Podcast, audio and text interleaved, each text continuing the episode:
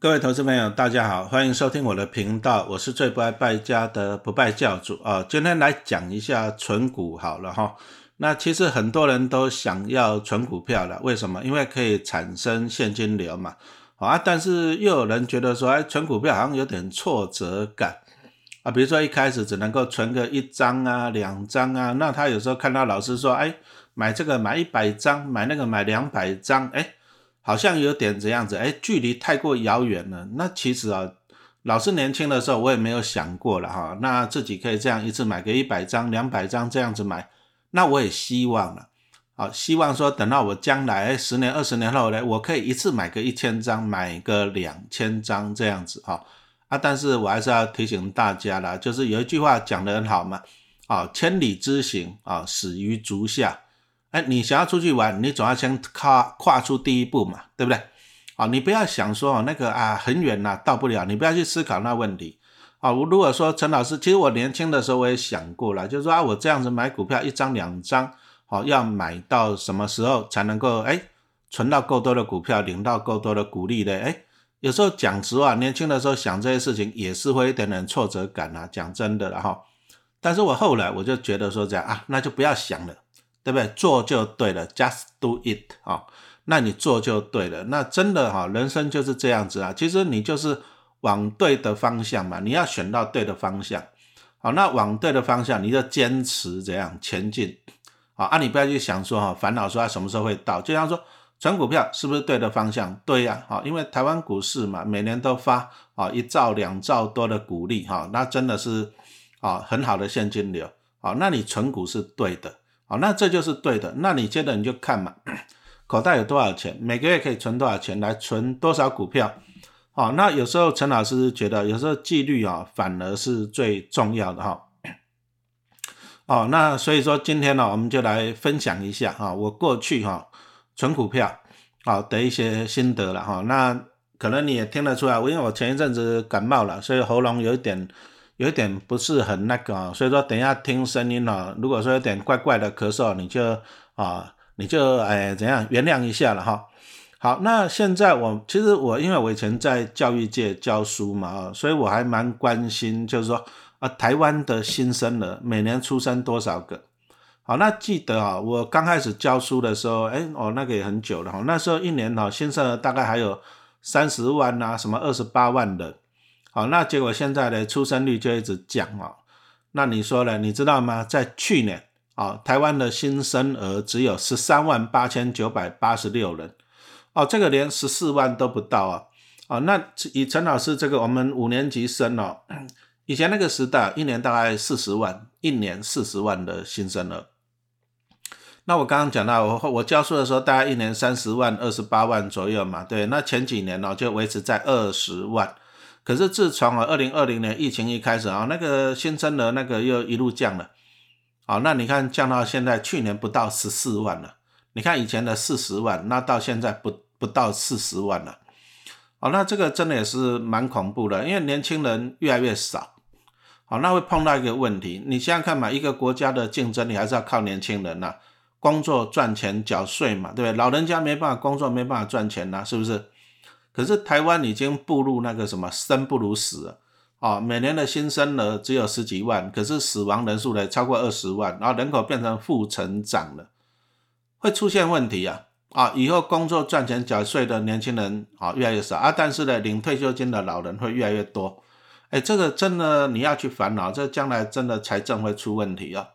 好，那怎么办呢？啊，答案还是一句话了，你要去做好规划。那以陈老师来讲，我们就是存股票。啊，因为好公司还是越来越多，那好公司的钱也越赚越多，这样清楚没有？好，所以说你要去存股票，啊，不然如果说将来年轻人少了，赚钱缴税的人少了，你会碰到一个问题，啊，就是我们这些老人呐，领的退休金将来会不会变少？会不会被砍？你说像公务员就被砍了嘛，是不是？啊，你说一般劳工呢？你现在看到，如果说政府税收少，因为年轻人少啊，可是老人越来越多啊。啊，因为以前老师那个世代是四十万人呐，好新生儿，啊，老人那么多，领退休金那么多，可是工作赚钱缴税，年轻人越来越少，哎，搞不好你老人你将来退休金也会被变少哦，那怎么办？啊，存股票这个才是一个重点哈。好，那年轻人为什么不敢生小孩？为什么不想要生小孩？特别是这三年疫情以来，那相信呢，有些人可能工作上就碰到困难了，比如说有的公司还倒闭了嘛，对不对？啊，那这第一个。啊，第二个你有没有发现呢？疫情一来以后，结果房价反而是飙涨，物价反而是飙涨，有没有发现？又为什么？好，因为这个疫情一来，美国联储会就降息了啊，降息，降息其实降息就会导致通膨。降息就是钱一直从银行里面出来，好，那钱从银行出来就去投资股票啊，那股票就会涨嘛，那股票涨了，你看二零二零、二零二一年股票是不是在涨？那股票涨，你说像现在二零二二股票有点下来，不过现在大概一万五千多点，一万五千点也是算历史的高点嘛，所以很多投资人在股市中赚到的钱，那他可以拿去怎样消费嘛，买房子嘛。好，所以说你看房价也是不断的在飙涨。好，那你看最近哦，这通膨真的有时候也抱怨也不知道有没有用。这通膨真的是，哦，你看去年到今年真的是很严重。那么早餐吃一颗蛋，啊，要二十块钱，对不对？加一颗蛋二十块钱，以前有看过吗？哦，那老师还在超商看过那个泡面一碗要八十九块的，哦，这个以前都没有看过的。哦，所以说你会发现哦，从二零二零年来，虽然说疫情哈，哎，结果疫情导致这样降息、印钞票、股市哈，哎，结果反而催生了通膨啊，物价上涨、房价上涨。所以说年轻人现在年轻人啊，就怎么样，就躺平啊，反正我房子我一辈子也买不起啊，是不是？你说像现在普通台北市普通的房子一平，你说新房子新大楼一平没有个五六十万也不大可能嘛，对，五六十万都要算到住到蛋白区了。好，那五六十万。一平五六十万，那房子再买个三四十平，你这样一层就两三千万哦，那真的都是一辈子辛苦啊！哦，所以说年轻人哦，对于什么结婚呐、买房啊，哦，避之不及啊，唯恐避之不及啊！现在就是哎，不结婚不生小孩，因为你生了小孩以后呢，第一个你要养育他，哎，这个都是钱，啊，你在教育他，哦，这个也都是钱，对不对？啊，加上房贷什么，就让很多人哦就喘不过气来。哦，所以说我相信哦，现在大家应该都听过一句成语了哈，有钱不是万能，但是没有钱怎样，万万都不能哦，这真的是这样，因为自由经济的社会就是这样，没有钱你万万不能，那怎么办？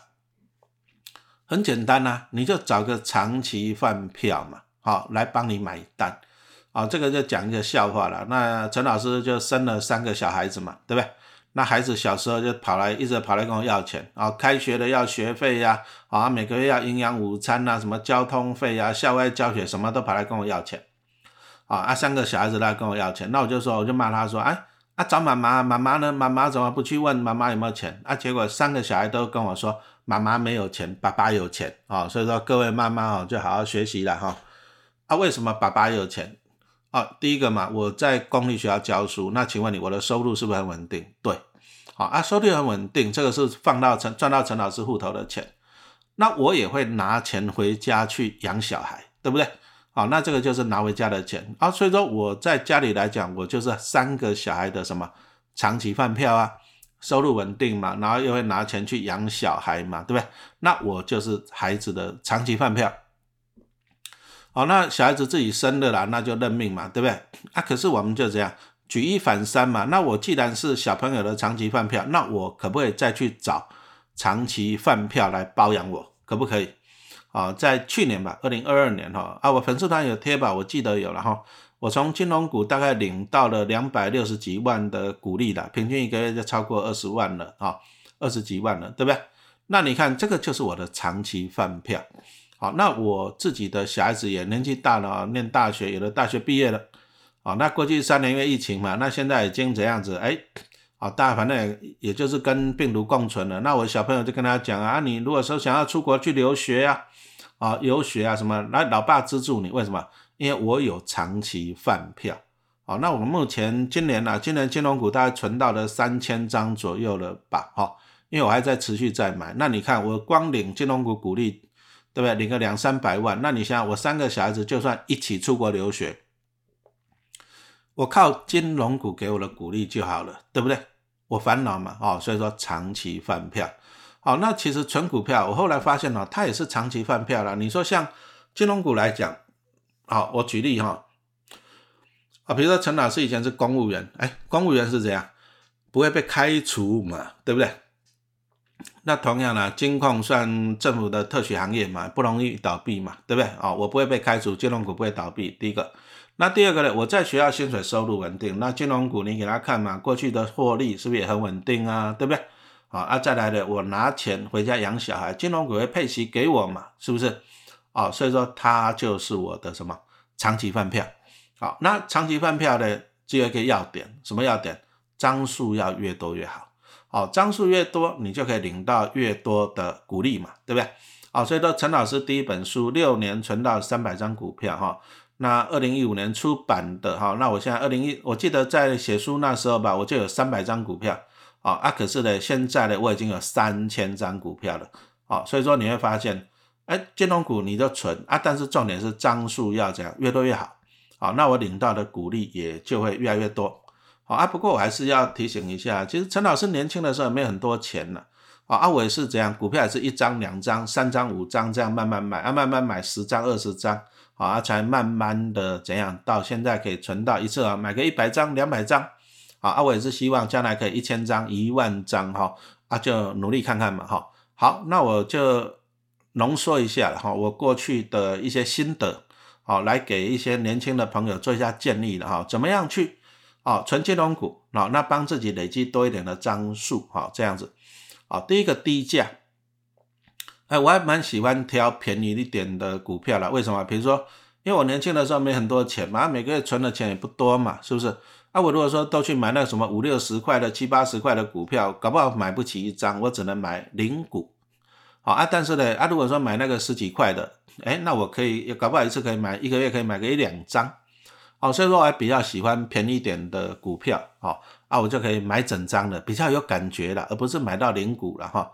那像我在两千零八年金融海啸的时候，我就开始买中国信托嘛，啊，我那时候从二十三块钱开始买，最便宜我买到十块钱，啊，其实金融海啸完了以后，中信金股价，我记得那时候大概只要十四十五块，我就会去加码它，哦，啊，那时候大概就十几块了哈，十几块。啊，接着呢，好，二零一五年左右吧，啊，那时候马英九头壳坏了，搞了一个正所税，啊，股市交易量大减，啊，结果呢，啊，元大金，啊，因为它是证券为主的，啊，就受伤了，啊，元大金，所以说元大金，我大概在股价在十块钱、十一块钱的时候我就进场，因为它也是龙头股嘛，对不对？啊，那接着最近这几年疫情嘛，哈，二零二一年底的时候，哈，粉丝团有分享嘛，哎，陈老师就去买台气，我记得那时候才九点多块钱。我买了两百张，不过最近又加码一百张，已经有三百张了。哦，所以说其实哦，股票当然便宜，感觉比较好嘛，你一次可以买一张嘛。啊，再来通常啊，便宜的时候，哎，有时候也是这样，国内外发生重大利空，啊，像刚刚讲的金融海啸啊、正所税啊、哈肺炎疫情嘛，对不对？那金融股来讲啊，其实它已经大到很难倒闭了，哈，我我们也不要讲说不会倒闭了，对不对？大概一百年后也许会倒了，哈。那我就怎样，趁这些国内外大利空的时候，便宜的时候呢，哎，我就去捡便宜嘛，哈，所以说金融股便宜的时候，啊，国内外重大利空的时候，你去捡便宜。好，那第二个要点是，啊，你买股票重要是获利稳定。好，你看嘛，我刚刚讲到了长期饭票，陈老师就长期饭票，为什么？公务员收入很稳定嘛，是不是？那同样的，我们也是希望说买一些怎样获利稳定的。那一般来讲哈，以银行业务为主的金控获利会比较稳定了，因为银行反正它就是赚一些利差嘛什么的啊，所以说你如果想要存股票，你可以挑那种银行为主的。那当然了，这股票也很多了，所以说你要去抓它过去五年、十年哦，你就看它 EPS 美股的盈余稳不稳定啊，比如说像什么第一呀、和库啊哈。哎，其实兆丰兆丰是因为受到那个防疫保单啊去年的影响，啊，不然中信这些其实啊台新啊都很稳定啊，以银行为主的，哦啊，但是一些以寿险为主的金控来讲啊，它的获利就会怎样跟着景气的啊大起大落啊啊，比如说我们来看一下，像在那个二零二一年的时候，哎，那个国泰金 EPS 赚了十点三四块钱，那。富邦金赚了十二块多嘞，哇，都赚超过一个股本呢。二零二一年，那为什么？因为刚刚讲到了嘛，二零二零年疫情一来啊，全世界就降息。那降息就是说钱不值钱，放在银行不值钱，利息太少，就跑出来跑到股市，股票好，又跑到债券，债券好。那这些寿险金控哈，它都持有很多的债券跟股票的投资，好，那也就受贿了，好，所以说二零二一年都赚了超过一个股本，好，那国泰金就配股利配了三点五块钱，好，那富邦金配四块钱，啊，也算不错了，哈，啊，但是在二零二二年哦，倒过来了，因为美国通膨太严重嘛，那有俄乌战争开打，通膨太严重了，所以美国就这样暴力升息。升息就表示这样，钱放在银行比较值钱啊，所以说股票的钱会跑回银行，债券的钱也会跑回银行，所以股债就双杀了啊。所以说呢，国泰跟富邦啊，你看到国泰的获利就掉到二点五八，那富邦就掉到三点五四，哎，那几乎是前一年的四分之一呢。哦，那当然了，就会造成这样股价的大起大落嘛。比如说，你看那个。哦，富邦金从八十几块跌到四十几块，国泰金从六十几块跌到三十几块钱。好啊，当然股利也大缩水了。好像今年来讲，二零二三年今年啊，富邦只有配两块钱。好啊，国泰更惨，只有配零点九，哎，都照较前一年度这样大幅衰退。好，所以说这些寿险为主的金矿啊，其实它的获利会跟着景气上下起伏，啊，股利也不会太稳定，啊，就算赚钱也不会配太好。哦，所以说其实寿险为主的金矿不建立纯股票，啊，为什么？第一个它贵，啊，你说像现在国泰四十几块嘛，可是它配零点九，啊，你看富邦五十几块就配两块钱，啊，第一个它相对比较贵，第二个获利跟股利的起伏太大，哈，你纯股族啊，就是说一下子哇赚很多钱，好开心哦，股价大涨，啊，结果隔年呢，哇又少赚了很多，股价大跌了，你心情起伏太弱。好，那这种以寿险为主的金控来讲啊，陈老师反而觉得做价差会比较好啊，就是不不大适合纯股了哈。那再来第三个要点是这样，低本利比。啊，什么叫做本利比？啊，比如说一家公司股价二十块钱，对不对？这个就是你的本钱嘛，本金嘛。啊，他一年赚两块钱，两块钱就是收益。啊，所以说本利比就是二十块除以两块就是十年。啊，你股价二十块，啊，你一年赚两块钱，你十年就回本了啊，这个叫本利比。那通常呢，啊，以我们先拿金控来讲，啊，低本利比通常表示怎样？物美价廉，因为它回本的时间比较短嘛，对不对？啊，但是金控哦，我们前面也讲到的，它最主要我们也可以分官股跟民营的，啊，那官股金控来讲啊，它因为大家对它更有信心呐，你说。公家银行要倒闭的几率不高嘛？那关股关股来讲就是四金二银嘛，哈，四家金控，四家金控哪四家？那那个什么，兆丰、第一、华南还有什么？和库，这四家金控。那二银银就是指张银跟台气银啊，这是关谷金控。啊，那你会发现，比如说兆丰、第一、和库啊，啊，这个还有那个什么华南哦，哎，本利比都相对偏高，十几倍。啊，按理说像在去年来讲，那个兆丰最贵还到了四十五块钱，可是赚不到两块哦，那本利比二十几倍。好，因为关谷金控大家比较放心了啊，不会倒闭。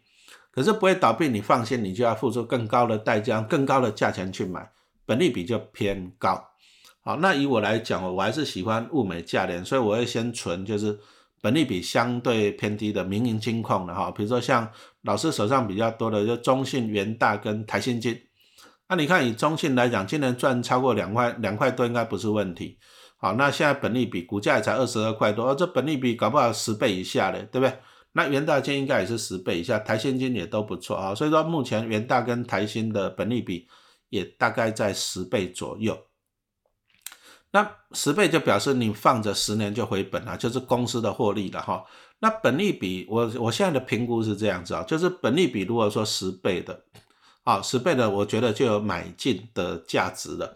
啊，比如说它股价二十块，啊，它预估赚两块钱，那我觉得本利比就有十倍就有买进的价值了。啊，因为相对已经偏低了。那如果说八倍的时候，陈老师就会这样，就用力去加码它啊。哦，你现在八倍是不是更便宜了？对不对？啊，那比如说在二零二零跟二零二一年的时候，因为疫情影响了，啊，结果你看哦。哎，那时候中信金的股价在二十块上下震荡。我记得在这两年嘛，我大概加码了两百张，啊，我大概都买在二十块。啊，为什么？因为中信金它就几块金嘛，大家都知道每年配一块钱，所以说二十块就有五趴。啊，所以说中信金啊，在二十块左右的时候，哎，它的本利比就大概啊九倍啊，甚至这样啊，甚至是八倍了啊，所以说我就会去加码它啊，低本利比就是物美价廉。好，那最后一个要点就是高值利率了哈，因为存股票是一个长期的过程啊，那你就过程中你会不断的领到股利，那股利就会怎样？哎，股利其实也是会帮你存股票哈。那我们举个例子来讲哈，像我那本书啊。三六年存到三百张股票啊，二零一五年出版。那三百张中信金呢，在二零一五年哈，它一股配零点八一元，一张股票配八百一十块钱。那我二三百张，我就可以领到二十四点三万元。那如果用股价二十块计算呢，大概可以买回十二张。好，那十二张对我来讲零成本啊，我领到股利再买回去嘛，是不是？然后那一年一股要配零点八元的股票股利。哦，那所以说呢，那三百张就可以领到二十四张股票，所以你有没有发现，在除权息之后了哈，领到现金买十二张，啊，领到股票二十四张，所以我加起来我就多了几张，多了三十六张的股票，对不对？三百张马上变成三百三十六张，那你看我这样存股票的速度会不会加快了？哦，会哦，哦，存股票的速度就加快了啊，所以说你如果说我们在存股票啊，存股票其实。钱就两个钱了，第一个就是你辛苦存的钱嘛，工作上班存的钱嘛，对不对？啊，这第一个钱。那第二个钱就是你买了股票，股票会发给你股利啊，这个是第二个钱，股利再买回去。好，那其实哦，随着你股票越存越多张，哎，其实股利也会越领越多啊。啊，比如说你存股，你你上班的钱一个月你大概就是一两万块，假设了，哦，十年后搞不好你顶多就是变成怎样三万块了，因为加息没那么快嘛，是不是？可是股票股利哦就快很多啊，比如说你十年前你这一百张，十年后有两百张，那你股利会领一倍呢，是不是多一倍嘛？哦，所以说这样子来讲啊，哦，到最后我们都是靠股利来存，因为股利已经领很多了。像陈老师在去年大概领到五百多万吧，哈，那这样来存啊，存起来就会很快。好，那存很快的话，通常呢，刚刚也讲到了，哎，配股票股利好像更迷人哦。啊，因为刚刚算了，配零点八一元现金只可以买回十二张，啊，但是配零点八元股票呢却可以拿到二十四张，哎，配股票感觉比较好哦，啊，理论上也是这样，也是没有错，哦，所以说大家就很喜欢买那什么玉三金嘛，啊，因为它又配现金又配股票嘛，对不对？啊，这样子累积张数的速度会更有感觉了哈，啊，只是说哈。你在配发股票股利的过程中啊，公司的股本会一直膨胀啊，那你的就会稀释你的 EPS 啊，那其实这个也不是一个好事情啦，哈，讲真的，哦，所以我拿中现金来做一个例子好了哈，像老师在存的时候啊，比如说零九年啊，零九年开始存，那存到中现金大概到二零一六年的时候哈。其实这几年它都有配现金跟配股票啊，中现金以前都有配股票，二零一六年以前。